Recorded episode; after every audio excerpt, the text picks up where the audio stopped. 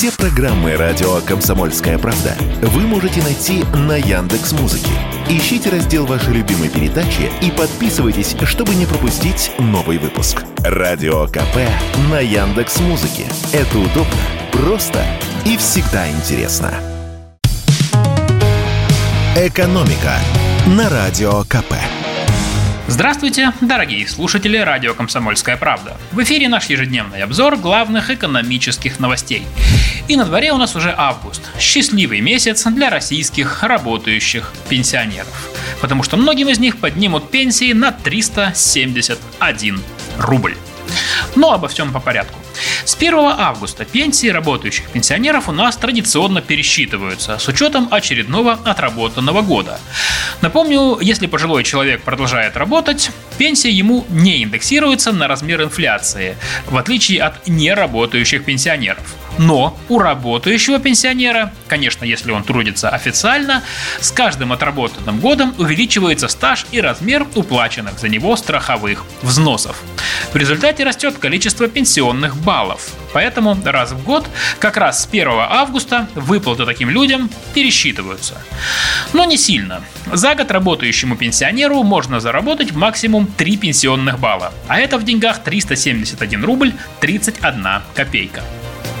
Но это не значит, что продолжать работать пенсионерам невыгодно.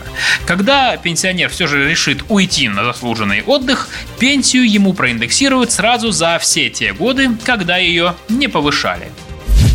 Ну а теперь к новостям законодательства. С 1 августа повышается утилизационный сбор, который надо заплатить при ввозе в Россию импортных автомобилей. Это касается как новых машин, так и автомобилей с пробегом. И как компаний, так и частных лиц. Начну с юридических лиц. Э, рост размера утильсбора для них означает, что люди, все еще мечтающие покататься на хороших иномарках, в автосалонах увидят новые, более высокие цены. Рост утильсбора такой. На легковые автомобили с объемом двигателя до 2 литров он повышается со 178 400 рублей до 300 тысяч рублей. На автомобиле с объемом двигателя от 2 до 3 литров с 281 тысячи до 844 тысяч рублей. А если двигатель больше 3 литров, то э, утильсбор повышается с 445 до 970 тысяч рублей. Как видите, очень сильно. На электромобиле утильсбор повышается с 32 тысяч до 360 тысяч рублей. Объясняю на пальцах.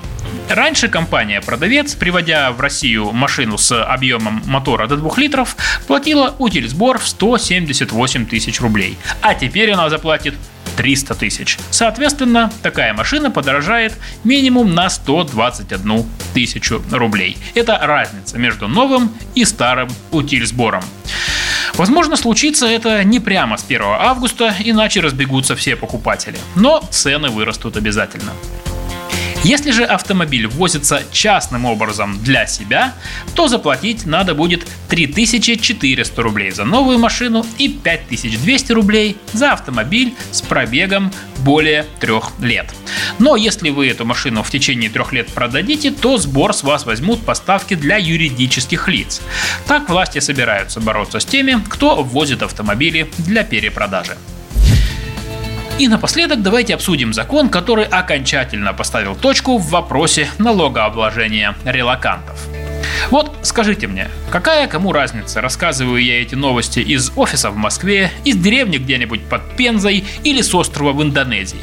Лишь бы со своего гонорара я платил налоги, правильно? Абсолютно правильно. Заочно согласились со мной российские власти и решили не распугивать релакантов высокими налогами. Но, как мы все помним, вопрос налогообложения для уехавших россиян не давал покоя очень многим нашим чиновникам. Чего они только не предлагали. И признавать их иностранными агентами, и отбирать имущество. На фоне всех этих разговоров в апреле Минфин расчехлил налоговую дубину и внес в Госдуму законопроект, который обязал бы работающих из-за рубежа платить НДФЛ в 30%, но только после потери налогового резидентства. Оно теряется, если человек провел за границей более 183 дней за год. Однако буквально на следующий день документ отозвали, потому что его авторов принялись нещадно критиковать эксперты. Мол, при таких условиях релаканты скорее уволятся, чем вернутся. И вскоре Минфин внес новый законопроект о налогообложении для релакантов. Его утвердили Госдума, Совет Федерации, а 31 июля подписал президент.